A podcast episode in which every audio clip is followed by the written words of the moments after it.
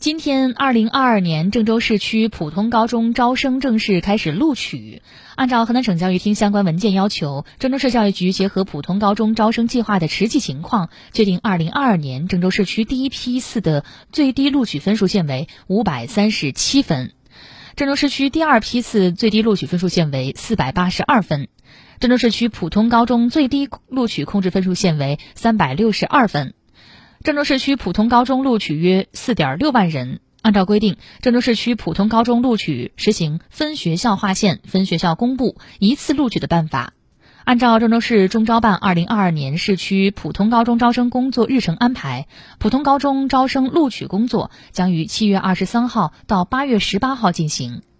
考生和家长可于今天上午十点登录郑州教育信息网查询考生录取结果。在普通高中录取结束后，将以普通中等专业学校录取；未被普通高中录取，可转报中专、中职。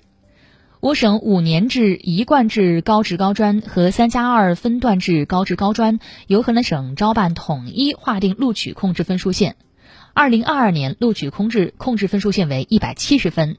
小中专不设置录取控制分数线。报考高中转报中职学校的学生，凭郑州市二零二二年中招文化课考试准考证、成绩通知单、本人身份证原件和复印件，到意向就读中职学校报名，参加未完成招生计划学校的录取工作，注册入学。